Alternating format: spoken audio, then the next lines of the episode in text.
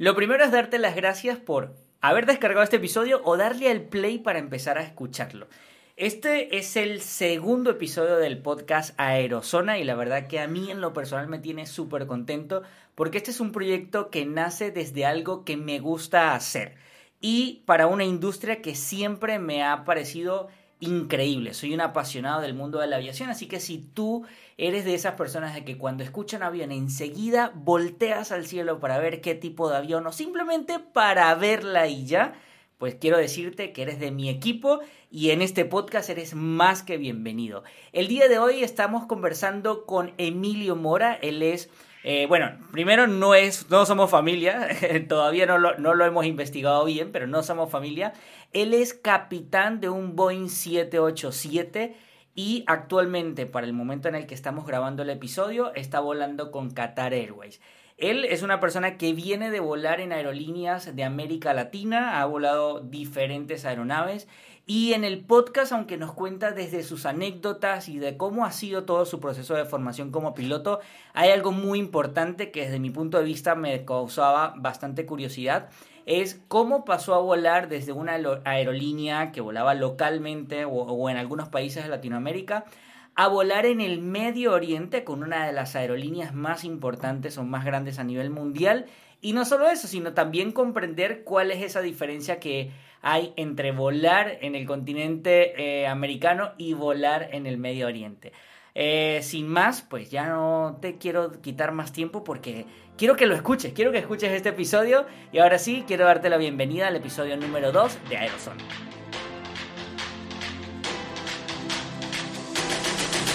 Si te gusta el mundo de la aviación, los deportes aéreos y los aeropuertos, este espacio lo hemos diseñado especialmente para ti. Mi nombre es Andri Mora y quiero darte la bienvenida a Aerozona el podcast para todos los que amamos la industria aérea. Cada semana tenemos un nuevo episodio en el que vamos a estar hablando con personas que tienen o tuvieron un papel relevante dentro de la industria de la aviación. Si estás escuchando el podcast desde Spotify o desde Apple Podcast, te recomiendo que le des seguir al programa y si lo estás haciendo desde iBox, suscríbete. La idea es que no te pierdas las historias, anécdotas, experiencias y todas las cosas interesantes que vamos a estar compartiéndote semana tras semana con los invitados de lujo que vamos a tener aquí en el programa. Y aunque aquí se me fue con un poquito de verso, ya no le demos tanta vuelta al asunto y ahora sí, vamos a lo que vinimos. Bueno, Emilio, bienvenido a los primeros episodios de Aerozona. Eh, Emilio Mora, que no, aclaro, no somos familia, o no lo sé, porque no hemos investigado, ¿no? Pero, pero de momento, de momento. Probablemente sí. Probablemente, pero, pero de momento no, no, no somos familia. Emilio, bienvenido, ¿cómo estás? Gracias, muy bien, muy bien, muy bien. Muchísimas gracias por la invitación a Aerozona. Qué bueno, qué bueno. Gracias a ti, Emilio, por tu tiempo. Eh, Sé que ahorita estás en tu plena faena, en tu plena, eh, en, ¿cómo se diría? Sí, faena, ¿no? En, ese... Mm, sí, exactamente, como en el en servicio, por llamarlo así. En servicio, bueno. Emilio, mira, tú sabes que yo no soy piloto, yo no trabajo en la industria aérea. Esto, casualmente, acabo de tener una conversación en otro de los episodios con otra, una persona que dijo algo muy importante, ¿no? Dice, la aviación se hace desde cualquier espacio, no necesariamente hay que ser piloto. Entonces, yo dije, bueno, pues con este podcast, con este canal de YouTube, que estoy conversando con personas de la aviación, siento también que estoy ya, me estoy metiendo en el mundo de, la aviación, ¿no? Pero a mí me llama la atención mucho, porque ya te voy a ir preguntando algunas cositas que interesantes por ahí que tengo curiosidad. Trabajas en Qatar, eres capitán de un Boeing 7 7, no, me dijiste 787. ¿no? 787. Correcto. ¿Cuánto tiempo tienes ahí este, como capitán de esta aeronave? Bueno, eh, a Qatar llegué en el año 2017 y ya son cuatro años volando para Qatar Airways Boeing 717 Dreamliner. En las respectivas, en, en sus respectivos modos, porque tenemos 787 raya 8 y raya 9. ¿Y en qué se diferencia el uno del otro? Bueno, básicamente es el tamaño, la capacidad de combustible, la capacidad de vuelo, el rango, por llamarlo así, y, el número de pasajeros que, que admite. Ya. O sea que, y ahorita estás en Londres, ¿no? Porque estabas haciendo un vuelo de Qatar a Londres y ahí estás ahorita en tu, tu, hora de descanso. Correcto, estoy ahorita aquí en Heathrow, llegué esta mañana a las 8 de la mañana, aterricé y ya esperando para volver a Doha mañana. Genial. Eh, me estaba comentando antes de empezar a grabar algo interesante, que mañana te regresas como pasajero. Eh, sí, correcto. A, a, veces uno, claro, uno siempre, o yo, yo en lo particular pienso, ¿no? Oye, si tú te llevas el avión, tú te lo traes de regreso. Y en todos los casos no, no, es así, ¿no? Por lo que entiendo. No, no, no, no siempre funciona de esa manera.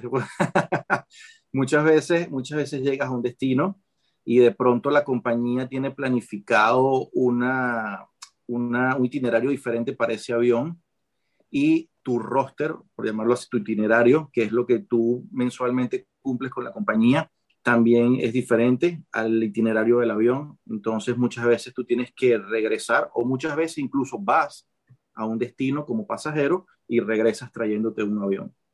Ah, ok. Para que tú veas cómo, cómo es la logística de, de, esto. Y está, o sea, Qatar es Medio Oriente, ¿verdad? Podríamos decirlo. Correcto. Es, el Correcto, estamos en el Medio Oriente. Y tengo entendido que tú mm, viviste en Panamá y trabajaste muchos años en Copa. ¿Qué diferencia así, a grosso modo, a nivel de, de del mundo de la aviación puedes eh, ver de, entre Latinoamérica y el Medio Oriente? Bueno, fíjate, el Medio Oriente es una experiencia totalmente diferente a lo que uno está acostumbrado a, a, en el día a día, sobre todo cuando tú vienes de Sudamérica. Las costumbres son totalmente diferentes, obviamente la religión es muy distinta y eh, países del Medio Oriente son bastante estrictos con respecto a ciertas políticas, a ciertos códigos que ellos deben respetar. Entonces, claro, tú vienes de Sudamérica, uno es latino, entonces hay costumbres que chocan mucho, tienes que adaptarte a estas nuevas costumbres. Sin embargo, yo pienso que el ser humano, como dicen por ahí, es un animal de costumbre. Ya después que tú pasas cierto tiempo en un sitio, aprendes a adaptarte y tampoco es que, que sea algo imposible de hacer. Sencillamente las mujeres tienen un código de vestimenta, los hombres también, eh, la religión obviamente tienes que respetarla porque obviamente el islamismo, esos musulmanes, es muy distinto al catolicismo que es lo nuestro. Entonces, sencillamente no hay choques religiosos, no hay choques culturales, sencillamente alguien, tú, respetas, tú los respetas a ellos, ellos te respetan a ti, ellos comparten o ellos eh, aceptan que, que, tú formas parte de una cultura y que tú tienes que hacer lo mismo exactamente con ellos. Y aprendes a convivir, realmente sí se aprende a convivir. Ya. Eh, claro, esto, yo siento que esto es como lo más, lo más fuerte, ¿no? A nivel de las diferencias de cultura, porque es donde uno, bueno, y uno también tiene que adaptarse, ¿no? Al fin y al cabo, este, te estás mudando para allá y, y, y, es algo que tienes que hacer sí o sí porque es tu trabajo. Y eh, eres, eres de Venezuela, ¿de qué parte de Venezuela eres? Sí, yo nací en Maracay, pero me crié en Caracas. En Caracas. ¿Cómo, o sea, claro, yo, yo me pregunto, y me imagino que otra persona que pueda estar viendo esto, ¿cómo llegaste a Qatar? O sea, ¿cómo, cómo, cómo empezaste en este mundo para decir, estoy en Qatar? Porque no, pareciera a veces, porque eh, eh, la gente dice mucho, no, pero es que fue fácil, de seguro llegar ahí le fue fácil, caíste de paracaidista. Y no, o sea, ¿cómo, cómo llegaste ahí? ¿Cómo empezaste en el mundo de la aviación? Es un proceso, fíjate, es un proceso largo y es un proceso que empieza desde que tú decides entrar al mundo de la aviación. Cuando yo desde pequeño supe que quería ser piloto, yo sabía, excluyendo cualquier tema político o cualquier tema de que esté actualmente pasando en Venezuela, yo sabía que yo quería irme afuera. Yo sabía que para tener una buena experiencia, para poder obviamente indagar en lo que realmente es la aviación, conocer todos los aspectos que la aviación envuelve, porque la aviación es enorme, de verdad que tienes mucho que aprender y mucho que conocer, tienes que, tienes que ir afuera, tienes que salir a conocer el mundo, tienes que aprender en otros países, tienes que obviamente conocer otras culturas. Y desde un principio ya yo lo sabía. Entonces, obviamente, tú te formas como piloto en tu país o en el país que tú decidiste formarte como piloto, ahí empieza tu vida en la aeronáutica. Y después de ahí tú te vas haciendo camino ya de la forma que tú, que, tú lo quieras hacer. Por ejemplo, en mi caso, yo obviamente empecé, hice mi curso de piloto, me gradué en el año 2002 de piloto privado. Después de allí empecé a trabajar en la aviación ejecutiva. Era sumamente difícil conseguir trabajo en línea aérea. en Venezuela. Entiendo que estudiaste fuera de Venezuela, ¿no? No, no, no, yo estudié en Venezuela, estudié en Venezuela. Yo estudié en el Aeroclub Caracas, en La Carlota. Ok. Entonces me gradué piloto privado, empecé a trabajar en la aviación ejecutiva porque era muy difícil conseguir trabajo en línea aérea, hasta que un día recuerdo, estaba visitando un, un pariente que estaba, estaba en la clínica, tenía, no me acuerdo, habían hecho una operación o algo así, y mi mamá estaba leyendo la prensa y conseguimos un artículo y un seminario de aviación que ellos lo iban a hacer casualmente en la Carlota. Yo fui, me inscribí, formé parte del seminario de aviación y era un seminario de seguridad de aviación y ahí conocí al jefe de seguridad de Acerca Airlines. Que Acerca en ese momento una compañía que estaba creciendo en Venezuela y lo que más me llamó la atención es que ellos tenían el avión que yo toda mi vida quise volar, que era el DC-9. Entonces, claro, me interesé, obviamente, empecé a conversar con este señor. De hecho, su nombre es Pedro Pablo Vecchione, gran amigo, por cierto. Y, y bueno, comencé a, hablar con él, le dije que yo quería eh, volar en línea aérea, que era muy difícil conseguir trabajo en línea aérea. Él me dio el trabajo de otro gran amigo, estupenda persona, y de verdad que le tengo mucho aprecio, que es el capitán Armando Mercado. Y eh, él era jefe piloto casualmente de Acerca Airlines en ese momento y empecé a molestar al capitán Mercado, eso era todos los días, llamadas, llamadas, llamadas, correos, por favor, si hay un curso, incluyeme. Y bueno, hasta que un día se me dio la oportunidad, gracias a Dios, me llamó, me dijo, mira, se te, se te hizo el sueño realidad. Entonces, nada, entré en Acerca, volé seis años para Acerca Airlines, fue una experiencia maravillosa. La compañía como tal era una compañía súper, era una hermandad realmente, una fraternidad. Volar ahí era, era, uf, era de lujo, de verdad. Yo creo que ningún ambiente, eh, ninguna aerolínea en Venezuela tenía un ambiente tan, tan, de verdad, tan, tan de lujo, por llamarlo así, como, como lo tenía cerca. Y de ahí, después de seis años, yo dije, ya tengo la experiencia que necesito para avanzar. Entonces, conversé con el gerente de, operaciones, que para ese momento era el capitán Blasi, y le dije, ya es hora de, me tengo que ir de, de acerca. Entonces apliqué en Copa Airlines, gracias a Dios, me fue bien en Copa Airlines, me mudé a Panamá y volé seis años para Copa. Después estando en Panamá, hice, estando en Panamá, de hecho, eh, decidí un día yo dije, mira, necesito ya, o sea, yo, yo, yo en Copa ya llegué al nivel que tenía que llegar. Y todavía siento que falta más. O sea, hay que seguir escalando en, en esta profesión. Entonces ya es hora de dar el siguiente paso a algo más, más avanzado. Y ya el último paso que te queda es, es, estas compañías grandes, estas compañías que tú escuchas y las ves en televisión, las ves en reportajes, las ves y dices, oye, de verdad que, que, esto es lo último, o sea, esto como quien dice la tapa del frasco ya de la aviación. Entonces decidí aplicar en Qatar Airways y gracias a Dios me fue bien. Y bueno, ya tenemos cuatro años volando para Qatar Airways. El proceso es largo, eh, no es tan fácil como te lo, como te lo digo ahorita en la, en la conversación. O sea, obviamente ahí hay un trasfondo de todo, pero, pero sí se logra. Se logra y si tu meta está, y si tu meta está ahí, lo, vas a hacer. Y, y, este, tú dices, cuando decidí, que cuando ya les dije que quería ser piloto, ¿tu familia hay alguien piloto o cómo decidiste tú eso de que, que querías meterte en el mundo de la aviación? No, ya lamentablemente en mi familia no hay nadie que ni siquiera huele ni avioncitos de papel, nada. Entonces, eso es parte también, en Venezuela lamentablemente la aviación es, sobre todo en estas viejas compañías, cuando, existía eh, Viasa, Avenza, inclusive con Aeropostal, si tú no formabas parte de un grupo muy exclusivo, no tenías un apellido que viniera de un apellido famoso, que viniera de una familia que había sido piloto, era súper complicado conseguir un trabajo. Eh, entonces, obviamente, sí me costó, por eso entrar en línea aérea no fue fácil pero, pero bueno, se consiguió, al final, al final se logra. Hoy en día, obviamente, se hace mucho más, mucho más sencillo porque ya no es un tema de que de que, mira, formas parte de esta familia o tú no, es sencillamente es parte de que tenemos las vacantes y el que aplique y el que se lo merezca tiene el puesto y listo. Claro, y ahorita yo, yo siento, no sé cómo tú lo ves que estás ahí dentro, pero hay más eh, oferta de, de, por así decirlo, de plazas para que, para que los pilotos puedan, puedan tener su, su puesto, ¿no? Correcto, bueno, bueno ese, o sea, es, es, un concepto que, que, cambió durante la pandemia, obviamente.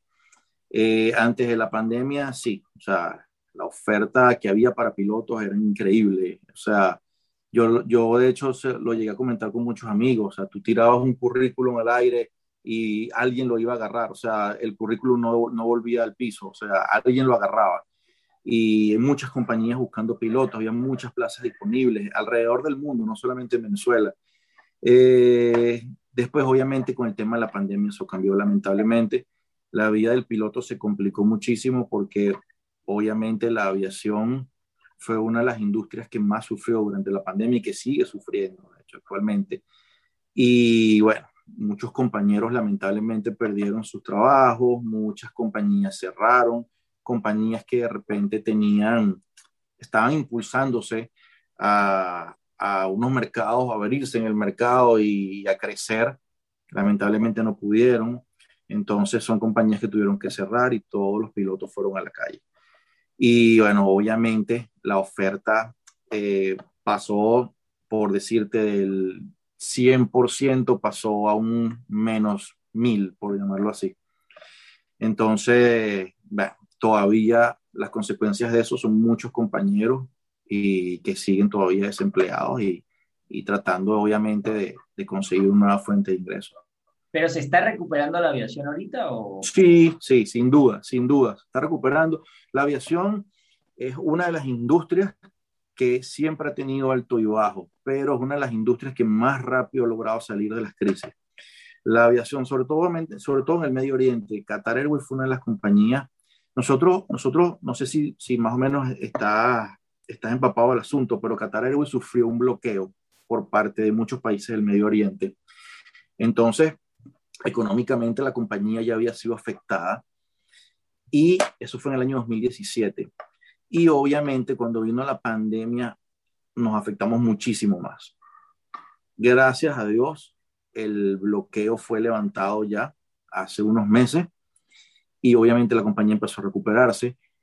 Nuestro CEO es una persona súper resiliente, o sea, es una persona que siempre consigue la forma de poner la compañía a producir, nunca se queda de brazos cruzados. Entonces, reconozco que la labor que él, que él hizo también ayudó a que la compañía nunca falleciera como muchas lo hicieron, aunque hubo muchas bajas, muchos compañeros perdieron su trabajo, siempre trató de, de causar el menor impacto posible. Entonces, bueno, mucho, muchas compañías dejaron de volar o sencillamente pararon la operación. Nosotros siempre nos mantuvimos en el aire, siempre nos mantuvimos en el aire. Claro, obviamente a menor capacidad, a menor escala, pero nos mantuvimos en el aire y siempre se buscó la forma de, de conseguir contratos de carga, contratos de pasajeros, vuelos especiales. Qatar Airways siempre le aportó o siempre le ofreció la mano a muchos países que lo necesitaban, como la India, como por ejemplo Canadá en un buen momento.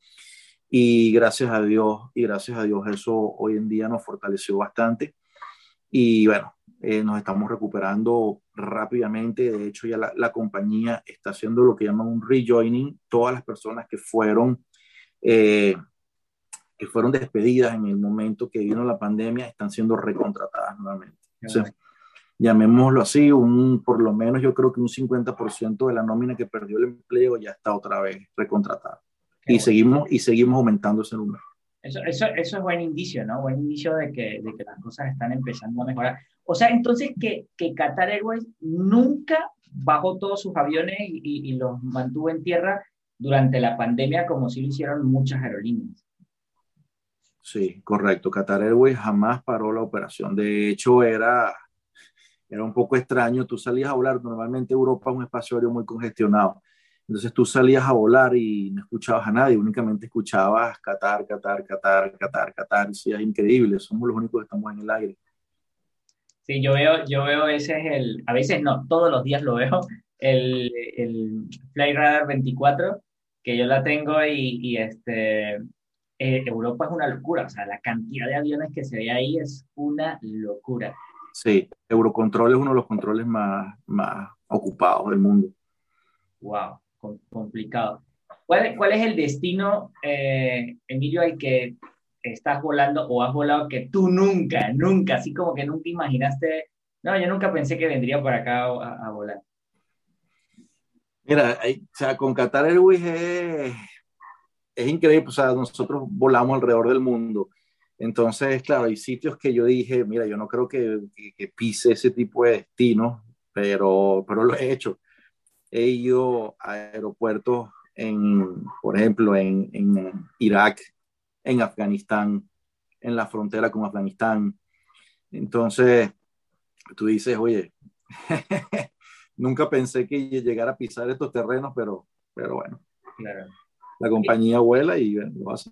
Claro, y, y, es, o sea, y es seguro eh, ir hasta allá. Digo, el espacio aéreo que a veces, que son países que siempre están en conflicto o en la mayoría, lo que por lo menos uno ve desde acá, desde, desde este lado del mundo, que por allá, por esa zona hay mucho conflicto. ¿Cómo, o sea, cómo, yo, yo me, entre mi ignorancia me imagino, ¿no? Como que habrá una carretera, no te metas por aquí porque por aquí está complicada la cosa. O sea, eso existe en el aire, o sea, decir, oye, mira, métete por este lado y por este otro, ¿no? Sí, más o menos se maneja de esa manera, pero fíjate, o sea, todas las compañías alrededor del mundo, sobre todo las compañías grandes, se manejan por estadística. Entonces ellos dicen, aquí eh, cuántos incidentes o cuántas incidencias han ocurrido en este aeropuerto desde que se está operando, no únicamente la aerolínea, sino todas las aerolíneas, cuántos incidentes han ocurrido. Entonces tú ves el porcentaje de incidencias y dice porcentaje es extremadamente bajo. Entonces, ¿qué posibilidades hay de que a ti te ocurra algo yendo a ese aeropuerto? Que son extremadamente bajas. Hay aeropuertos mucho más famosos, mucho más grandes, donde no es una zona en conflicto y han ocurrido cosas. Entonces, bueno, obviamente tú vas con cierto temor, hay procedimientos que debemos respetar, hay procedimientos establecidos por, la, por el país y establecidos por la compañía. obviamente la compañía es más restrictiva que el país, porque la compañía siempre se va a cuidar más de lo que le exigen. Entonces, entonces mientras tú cumplas con los procedimientos, de verdad que hasta ahora Qatar Airways no ha tenido ningún problema y ninguna compañía del Medio Oriente me parece que ha tenido ningún problema en este tipo de aeropuertos. Claro. Este, claro, llama la atención porque de verdad, o sea, son países que tú dices, bueno, mm, como, como voy a ir para, al menos que sea un turista así aventurero de, de que, que, van a, grabar cosas ahí bastante puntuales, ¿no? Tú sabes que una de las cosas que yo eh, cuando veo un piloto o, cuando igual pienso en la aviación es el hecho de su rutina, ¿no? Porque es como que, bueno, no sé, este mes tengo que volar allá, allá, allá, allá, y, y se te pasan las fechas eh, especiales y todo esto. Escuché en algún lado, no sé si sea verdad o no, que en algunas aerolíneas, cuando por ejemplo es Navidad o, noche, o, el 31 de diciembre, ¿te permiten llevar un familiar en, en ese vuelo o no? O, o, eso no es así en todos los casos? Eso es política de cada compañía, no hay, no hay una ley establecida, eh, es una política de cada compañía. Por ejemplo, Copa te permitía un acompañante en este tipo de ocasiones. Entonces, normalmente en Nochebuena, en, eh, Año Nuevo, tú podías llevarte un acompañante. O sea, tenía su cupo asegurado dentro del avión. Y es una política, o sea, es como un obsequio que te da cada compañía para que tú sencillamente te sientas te sientas que, que estás apoyado por, por, tu empresa y que, y que te consideran de cierta manera. Y me parece súper bien, súper cool. Copa Airlines eh, tiene esa incentiva, o por lo menos en el tiempo que yo estuve ahí, incentivaba a los pilotos de varias maneras. O sea, fuera de lo que era itinerario, fuera de lo que era carga de trabajo, ellos siempre buscaban la forma de incentivarte, te daban este tipo de, este tipo de, de regalo, por decirlo así, ¿no? ¿Y volaste eh, estas? ¿Volaste un 24 o un 31? Sí, no, muchísimo, muchísimo, es muy común, es muy común. He pasado, he pasado, he pasado navidades en Chicago, en Nueva York, eh, en Las Vegas, he pasado Año Nuevo en Brasil, en Sao Paulo. Siempre me llevo a mi familia, siempre acompañado con mi familia, siempre, siempre. Eh, pero sí, es muy común, es muy común. ¿Y cumpleaños, tu cumpleaños lo pasas fuera. No, ese, claro, es que es mucha, o sea, si, manejamos a nivel de estadística, pues hay mucha probabilidad de que te toquen esta fecha, ¿no? Cumpleaños y, y, esta sí, fecha sí, importante. Pero en pleno vuelo, Emilio, ¿has, has pasado, o sea, el, ¿has recibido el año nuevo en pleno vuelo? O... Sí, sí, claro, claro. ¿Y qué hace ahí el piloto? Sí, ocurre, ocurre muchas veces. ¿Qué hace ahí el piloto de la tripulación? ¿Tienen algo preparado? ¿Dan algún mensaje? ¿Qué hacen? Depende. Sí, hay, hay, hay compañías que tienen como política, sí, dar, dar un mensaje a los pasajeros, dar un mensaje a, a, la gente que está contigo. Hay políticas que hay, hay compañías que sencillamente no lo tienen en cuenta, no toman en cuenta y es muy personal si tú lo quieres hacer. Yo por lo menos, obviamente, si tú estás en una situación, una fecha como esta y te toca hacerlo, estar en el aire, sí, yo felicitas a, a, tu compañero, mira, dale, feliz año, este año te vaya súper bien, a tu tripulación, la llamas, eso se llama también, o sea, sobre todo cuando eres capitán, tú tienes que tratar de que tu tripulación se sienta bien y que, y que haya, y, tener empatía, por, porque esa, las personas normalmente, cada quien tiene, no, no problemas, pero cada quien sí tiene su vida y tú no sabes por lo que esa persona está pasando. Entonces a lo mejor es una fecha que, que no le da importancia o como a lo mejor es una fecha que sí, que la valora mucho y que está triste porque está fuera de su casa, porque está volando. Entonces siempre cuando, cuando tú tomas eso en cuenta y tratas de, de ser empático con estas personas, siempre lo agradecen, de verdad. Claro, pero, pero tú le has dado un mensaje así a, a los pasajeros o, Sí, sí, claro, por supuesto, por supuesto. Por muchas razones, no, no, no, solamente, por, no solamente por feliz año o feliz Navidad. A veces cuando, estamos, cuando de repente está en curso una Copa del Mundo, un torneo de estos de... Tú siempre le dices los resultados para que la gente lo sepa y la gente se sienta como que, uy, estamos informados, estamos en el aire, estamos informados. Y eso, tú sabes que yo he, estado en algunos vuelos donde se, se, nota que el capitán o el, el copiloto es el primer oficial, ¿no? Sí, correcto. Que, que, tanto el capitán o el primer oficial, pues te dan algún mensaje de la nada, así como que, y eso a uno como pasajero lo hace sentir como que, ah, mira, o sea, no están nada más ahí volando y ya preocupados por nuestra seguridad, sino vamos a, a darle algo aquí interesante, alguna información o algo que, pues uno por lo menos a mí que me gusta tanto este mundo, pues yo digo, lo valoro, ¿no? Como que, ah, qué, qué, qué bien esto. Correcto. Tú siempre, yo, o sea, lo veo de esta manera, tú siempre tienes que presumir de que alguien, aunque sea una persona de las que está montada en tu avión, siente pánico de estar allí. Entonces, mientras más tú le ofrezcas información y lo hagas sentir cómodo, lo hagas sentir bien, esa persona obviamente va, va o sea, va a tener su viaje más placentero, obviamente. Claro.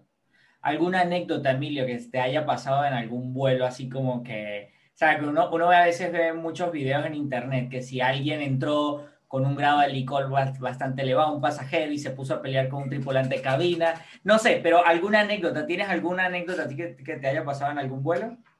Mira, temas con alcohol, muchísimo, muchísimo. Sí, sí, muchísimo. Lo que pasa es que mucha gente no toma en cuenta que todo lo que tú te tomas en tierra, después te va a pasar factura en vuelo. Ah, entonces. No lo sabía. sí. Entonces, acuérdate que estás sufriendo, o sea, tu cuerpo está sufriendo un cambio. La presurización obviamente hace un cambio en, la, en ti. Físicamente, obviamente, te vas a sentir más, más agotado, te vas a sentir, o sea, tus órganos inclusive se reducen de tamaño con la presurización. O sea, tu cuerpo está en una fase que es totalmente anormal, por llamarlo así, mientras tú estás en una cabina de un avión. Entonces, obviamente, las consecuencias son diferentes. O sea, tú bebes en tierra y cuando estás en vuelo, obviamente vas a sentir las consecuencias. Entonces, mucha gente, depende de la persona, obviamente actúa de forma diferente. Y claro, siempre te llaman, mira, que hay un pasajero que se paró y está bailando, está gritando. Hay un pasajero que, eh, cuando se ponen alegres, no hay mucho problema, porque tú puedes dialogar con él, se puede discutir, se puede conversar y tratas de, de, de calmar la situación cuando el pasajero se pone violento, obviamente es un problema. Entonces ahí es donde vienen los problemas, tú tienes que hacerlo tratar de entender que eso le puede ocasionar, obviamente, una, un inconveniente y que si el avión se desvía por su causa, va obviamente a ser mucho peor. Entonces, normalmente la gente entiende y son muy pocas las desviaciones que tienes que hacer por, por este tipo de, de, problemas. Pero ya que me preguntes anécdota, recuerdo una eh, de un pasajero, no estaba borracho, pero se enamoró de una pasajera. Entonces, la pasajera estaba en business class y el pasajero venía desde atrás a decirle cosas adelante a la pasajera. Entonces tienes dos problemas. Uno, tienes un pasajero de clase económica yendo a business, lo cual es delicado. Y dos, obviamente tienes el tema de que es una persona que está, está tratando de establecer una conversación con otra y la otra persona no quiere. Entonces te podrás imaginar, todo el vuelo fue discutiendo con ese señor. Señor, tiene que respetar, usted no puede ir a business class primero. Y segundo, usted no puede ir a molestar a esta señorita porque no le gusta, sencillamente no quiere se deje tranquila. Y no había forma, eso era insistencia, insistencia, y fueron tres horas aproximadamente el señor insistiendo, hasta que obviamente se le puso la primera, como llama, eh, la primera advertencia, por llamarlo así, y se le explicó las consecuencias y bueno, el señor entendió. Pero ahí, o sea, tú vas volando el avión como capitán. Eh, ¿Tú tienes algún manejo sobre esta situación o solo en comunicación con tu tripulación? Comunicación, netamente comunicación con la tripulación. Tú como piloto tienes estrictamente prohibido, obviamente, abandonar, abandonar la cabina de mando por tema de seguridad. O sea, tu puerta debe estar siempre cerrada y, y tú no puedes abandonar la cabina de mando porque estás, obviamente, estás poniendo en peligro la seguridad del vuelo. Claro. Entonces, tú, netamente, esto es comunicación con tu tripulación. Entonces, hay procedimientos que tiene la compañía que tú debes de seguir en, en cuando, estas, cuando estas cosas pasan.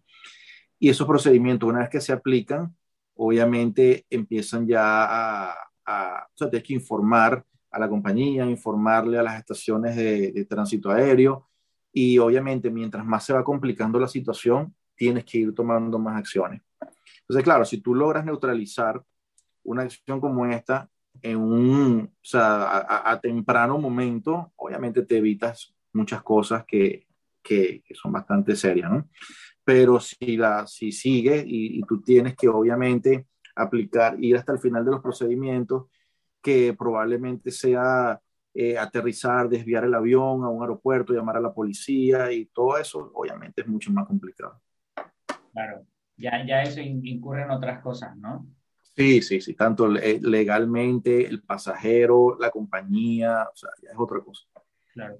Eh, oye, estabas en Venezuela volando el DC-9, luego Correcto. te vienes a, a Panamá, y Panamá, eh, ¿cómo se llama el, el, avión brasilero el que ellos tenían?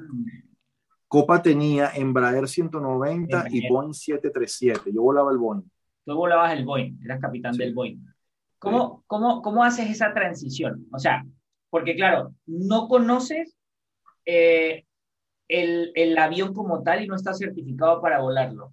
En, esa, en, esa, en ese cambio de una compañía a otra, el, el, la formación te la pagan las aerolíneas o tú primero tienes que formarte en ese avión como para ir a buscar empleo en esa aerolínea que sí, que sí tiene ese avión? ¿Cómo funciona eso? No, normalmente cuando tú haces transición de una compañía a otra, tú, la compañía que te está contratando te va a dar el entrenamiento para el avión que te va a poner a volar. Entonces, por ejemplo, cuando yo entré en Qatar Airways, yo venía de volar Boeing 737, que era el avión que volaba en Copa. Qatar Airways es una compañía muy diversa en su flota. Aquí había Airbus 340, Airbus 320, Airbus 330, Airbus 380, Airbus 350, Boeing 777 y Boeing 787. Entonces, cuando yo entré, hay 747, y cuando yo entré, yo fui elegido para la flota del 787. Entonces, claro, ellos te dan el, sea, te dicen, tú quedaste y va, o sea, fuiste elegido para la flota del 787, entonces te vamos a dar el entrenamiento para ese avión. Y puede ocurrir también que la misma compañía te necesite en otra flota en un futuro y te dan el entrenamiento para ese nuevo avión también. Ah, ya, o sea, eh, las compañías te contratan y ellos te capacitan entonces para, para el avión que... Correcto, que ellos te necesitan.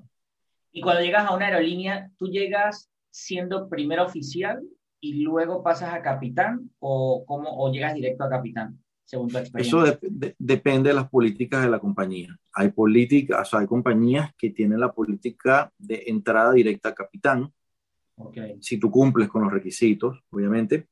Y hay compañías en donde tú tienes que hacer una carrera empezando desde primer oficial. Entonces, por ejemplo, cuando yo pasé de Venezuela a Panamá a Copa, Copa hacía entradas directas a capitán si tú cumplías con los requisitos que ellos pedían. Entonces, claro, yo me fui directo como capitán desde Venezuela hasta Panamá. Y después, cuando yo apliqué en Qatar Airways, ya yo cumplía con los requisitos para entrar directo de capitán en Qatar Airways. Y Qatar te, te, asignó directo como capitán. Sí, yo entré directamente como capitán. ¿Y qué se necesita para, hacer, para pasar de ser primer oficial a capitán? Experiencia.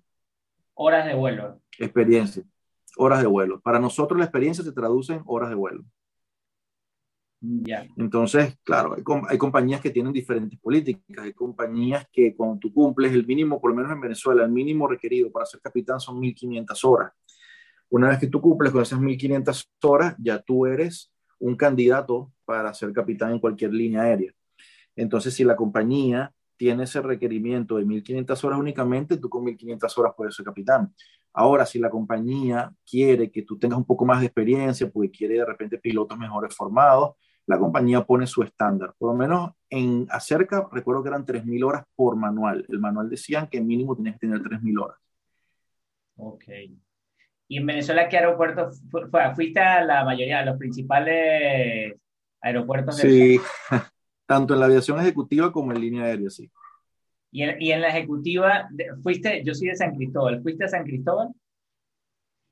Eh, fíjate, sí, fui lo que llamamos San Antonio del Táchira, ah. Santo Domingo del Táchira, perdón. Eh, hay, hay, dos, está el de Santo Domingo, que y San Antonio, están los dos. San Antonio que está en la frontera directo con Colombia. Correcto, a los dos, a los dos fui. Ese, ese, aeropuerto de San Antonio, lo que me han contado es que tiene uno un viento cruzado fuerte y que, y que la aproximación eh, o el aterrizaje es complicado. Sí, San Antonio es uno de esos aeropuertos que, que te hace pasar tus sustos y, y te, te lleva, como quien dice, al límite. Al límite. Mira, Pero, ¿cuál es el aeropuerto más que tú dices que hay que tenerle como más respeto. De todo, de ahorita conociendo todo lo que ya tú conoces, los, los países en el Medio Oriente y en todas partes del mundo, ¿cuál tú dices, uh, cuando yo voy acá, esto, o sea, esto hay que, mi respeto, esto no hay que estar tan confiado?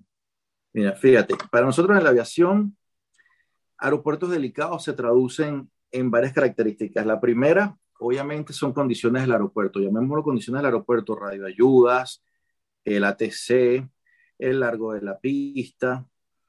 También influye el tema meteorológico, el clima, cómo es el clima en ese aeropuerto normalmente.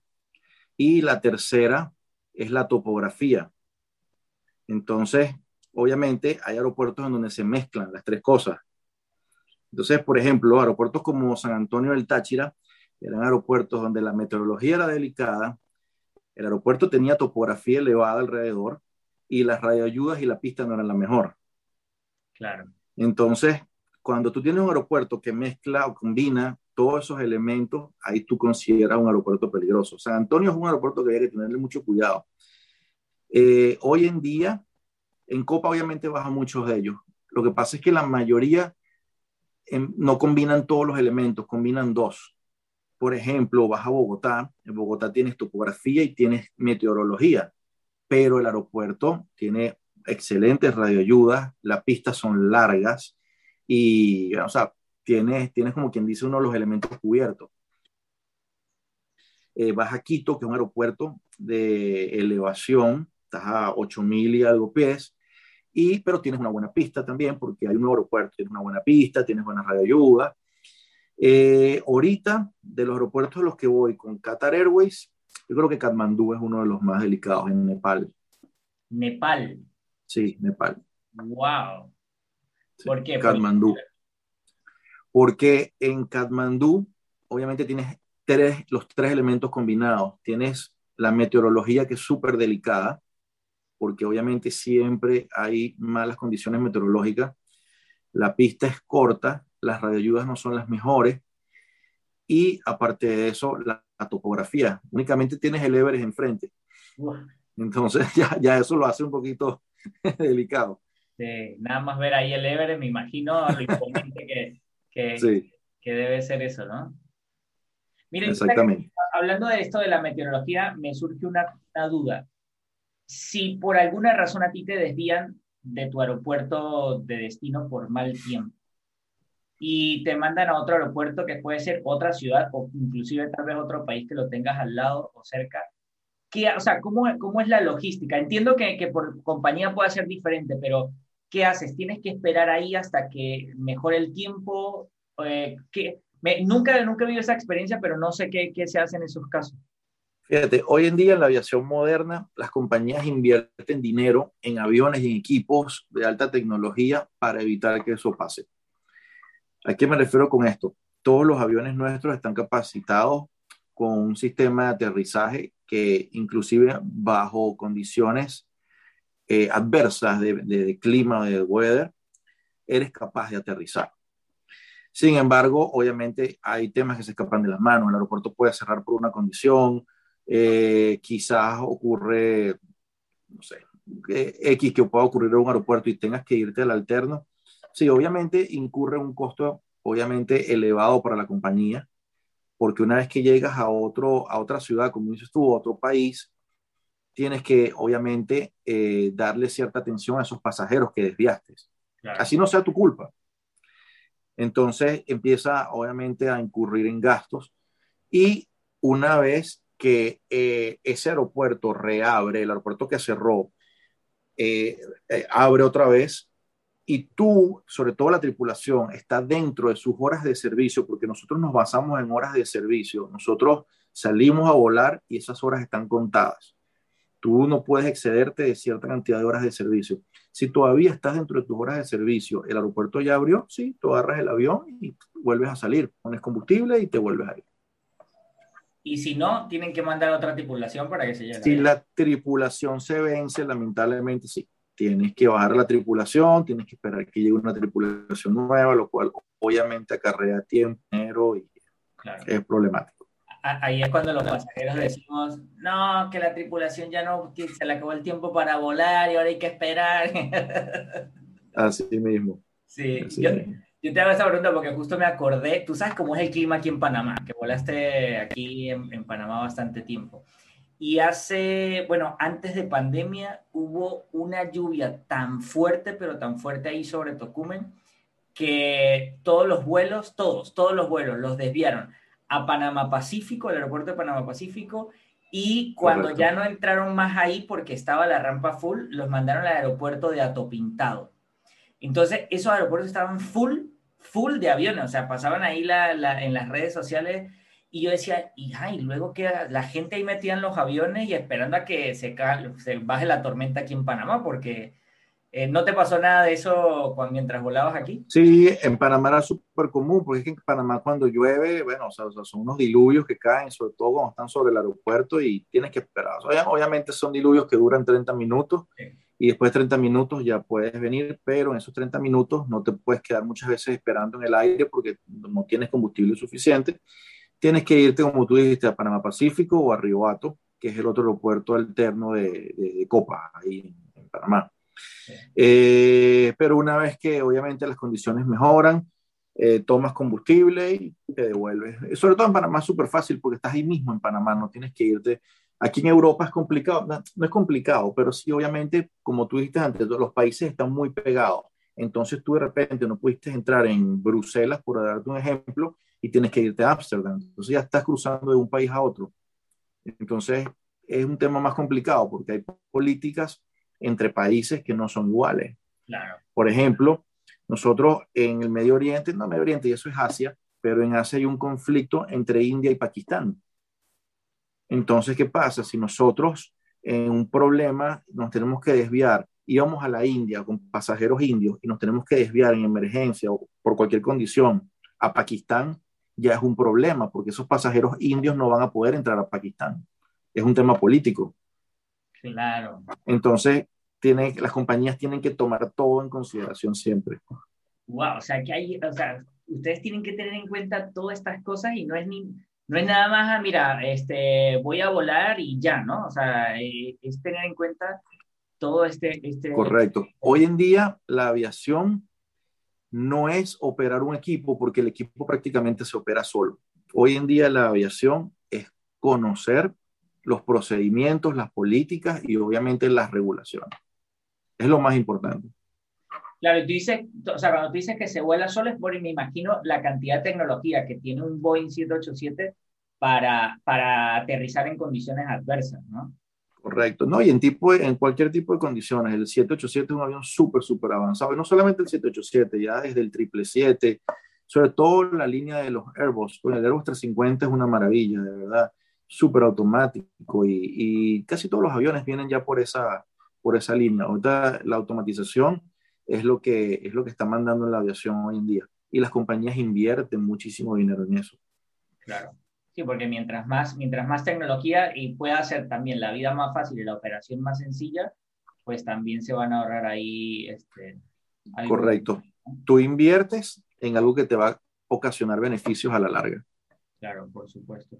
¿Y si te ha presentado alguna emergencia? O no, no como tal emergencia para que la declares como emergencia, pero si te ha presentado alguna situación así fuera de lo común en un vuelo, en un despegue, una, un aterrizaje. Sí, sí, por supuesto. En Venezuela ocurrió muchas veces. Emergencias declaradas como emergencias, como por ejemplo fallas de motor, fallas en el tren de aterrizaje. En Panamá me ocurrió una vez también declarado como emergencia porque eh, un pájaro se quedó atravesado en el canal de los flaps. Entonces los flaps quedaron atascados. Eh, fue declarada como emergencia también, obviamente. Y en Qatar Airways no ha ocurrido, gracias a Dios, con madera, no ha ocurrido ninguna emergencia, pero sí temas en el cual me he tenido que desviar e irme a un aeropuerto alterno o de repente eh, declarar que tengo cierta, no, no, emergencia, pero que sí tengo, necesito prioridad. Claro. Y, y normalmente son temas médicos. Ah, bueno, ya, e, eso te iba a preguntar, porque, porque e, ese, ese tema también es, es complicado eh, se ha dado los casos, y he visto por ahí las noticias, de las mujeres embarazadas, ¿no? Pero también de casos médicos de personas que, que por tanto, si la persona va, la mujer va embarazada o hay alguien que necesita una emergencia, ahí, o sea, ahí, ¿cómo se hace? La, la, tripulación está, aquí es donde entra la, la importancia de la tripulación, que mucha gente cree que los tripulantes de cabina es nada más para atenderte y servirte lo que te vas a comer y a tomar. No es así. Eso no es correcto. Correcto. El papel, el rol que juega el tripulante de cabina en este tipo de, de, cuestiones que pueden pasar en un vuelo, obviamente es súper importante porque ellos están entrenados para este tipo de situaciones. Están entrenados para atender pasajeros conflictivos, para atender pasajeros enfermos con problemas médicos, mujeres embarazadas, incluso dar RCP si es necesario aparte de todo el entrenamiento que ellos tienen en caso de que el avión obviamente entre en una emergencia y tenga que ser evacuado, ellos tienen que sacar a, toda la, a, todos los pasajeros en 90 segundos del avión. Entonces, si tú ves, por ejemplo, el 787, el Raya 8, que es el, que es el más pequeño, por llamarlo así, son 255 pasajeros. Tú tienes que sacar en 90 segundos a 255 personas. Entonces, para poder hacer eso, tú tienes que estar entrenado. O sea, no únicamente tienes que saber cómo repartir agua, refresco o cómo entregar un sándwich a una persona. Entonces, mucha gente tiene que entender que el tripulante está ahí por un tema de seguridad. Y, y, sí, cuando ocurren estas condiciones, obviamente nosotros, cada compañía tiene su política, pero desde que yo vengo operando, por ejemplo, en Copa, hay un servicio muy bueno llamado MedLink que se utiliza en estas condiciones tú llamas por el sistema satelital, o sea, por el sistema de High Frequency HF del avión y te atienden, te ellos, te, ellos te comunican con un médico y el médico te dice exactamente qué hacer en estas condiciones. ¿En pleno vuelo? En pleno vuelo. Es brutal, no sabía eso, no pensaba que eso podía sí. Y el Airbus 380, y creo que algunos 777 los tenían instalados aquí en la flota de Qatar Airways, tiene un equipo especializado que es un equipo que ellos lo van a poner en tu mesa, en la mesita que tú vas para comer. Ellos ponen un equipo en tu mesa, ese equipo se conecta de forma satelital y tiene una pantalla. El médico te está viendo, está, está viendo el paciente en persona, o sea, usted te está viendo y te está diciendo, mira, haz esto, ¿qué te pasó?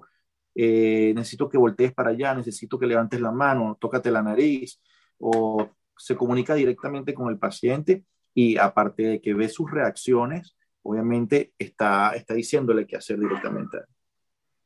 Qué increíble. No, no me imaginé que eso, eso, eso podía, podía ser. Lo que, sí está, lo que sí sabía era que los tripulantes están capacitados para atender cualquier tipo de emergencia a nivel de salud y, incluso atender un parto y todo esto, ¿no? Pero, Correcto. Nosotros tenemos incluso desfibriladores a bordo, si es necesario, te pueden desfibrilar. ¡Wow! Sí. Que, y, a veces da curiosidad dónde guardan todo eso, ¿no? Me imagino, o sea, como lo, ¿cómo se llama donde va la comida? Los galis, ¿se llama? Sí, los galis, ajá. Los galis, eso, eso va como, todo está, parece como un Tetris, jugando ahí todo bien, bien guardado, este, que da, curiosidad de verdad dónde, dónde guardan todo eso. Sí, hay compartimentos especiales para este tipo de equipos. Obviamente son equipos delicados y equipos que, que, necesitan ser bien almacenados y bien, bien cuidados. Claro. Obviamente bajo llave. Siempre están bajo llave, pues son equipos delicados. puede estar al acceso de cualquiera, ¿no? Correcto. Cuando dijiste de la, de la emergencia aquí en Panamá, ¿esto fue aterrizando o despegando? Despegando. Recuerdo que iba para Chile. Iba despegando para Chile y salí y en lo que estaba, normalmente tú despegas y empiezas a configurar, o sea, a configurar el avión a que el avión vuele limpio, o sea, tú tienes los flaps, empiezas a subir los flaps y cuando estaba en ese proceso, un tripulante se me acercó y me dijo, una pasajera me está diciendo que hay un pájaro atascado en el flap. Y yo no le creí, yo, como una pasajera va a ver ¿no? increíblemente sí se veía. estamos hablando, nosotros lo llamamos Samuro. Ellos en Panamá tienen otro nombre. En Panamá no recuerdo ahorita cómo le, le dicen. Gallote, eh, gallote, eso. Entonces, entonces claro, eh, lo tienes ahí atascado en el, en el ala. Claro, yo le digo a él, bueno, por favor, asómate y chequea que de verdad sea así. Sí, efectivamente, está ahí. Entonces, claro, volvimos, declaramos la emergencia, volvimos, aterrizamos y en lo que aterrizamos el, dobló, de hecho, dobló el flap, causó daño estructural en el, en el avión. ¿Y ahí qué hacen? ¿Se bajan todos del avión y, y a reprogramar nada, el Nada que hacer, exactamente, cambiar el avión. Cambiar el avión. Y, tú, ¿Y tú te cambias a otro avión para hacer ese mismo vuelo o lo suspenden y ya queda para otro día? No, tú te cambias de avión para, para hacer el vuelo. Claro. Vuelvo y repito, si estás dentro de tus horas de servicio, cambias el avión y te vas a hacer tu otro vuelo. Claro, lo bueno es que te tocó en Panamá y en Panamá pues aquí está la, la sede de Copa y, hay, y si eso te pasa en otro aeropuerto, ahí tienes que esperar a que, a que arreglen eso. Te, quedaste, te, quedaste, te quedaste accidentado en el aeropuerto, probablemente, por un tiempo. Claro, y, y tú como piloto si regresas a la base y ya la compañía se encarga de reparar el avión, Sí, tú regresas a la base sea, hay dos opciones. Tú puedes regresar a la base y ya la, cuando el avión esté listo, la compañía manda a los pilotos y lo buscan. O si, o si pronto la reparación se puede hacer en un corto plazo y la compañía dice, mira, me sale para mí más económico que te quedes ahí, espera el avión y te lo traes, te quedas ahí y lo traes. Está bien, está increíble.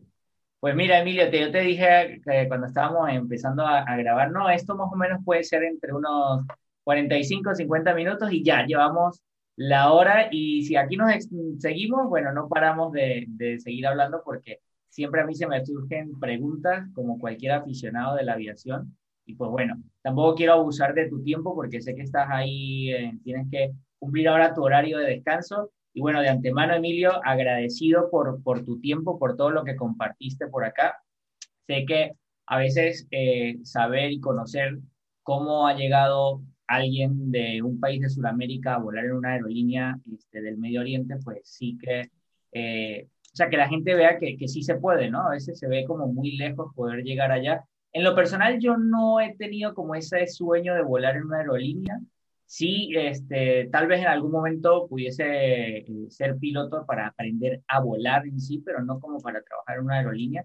Además que ya la edad me, está, me va a pasar factura, así que por ahí este, pero ya, ya eso no, no aplica.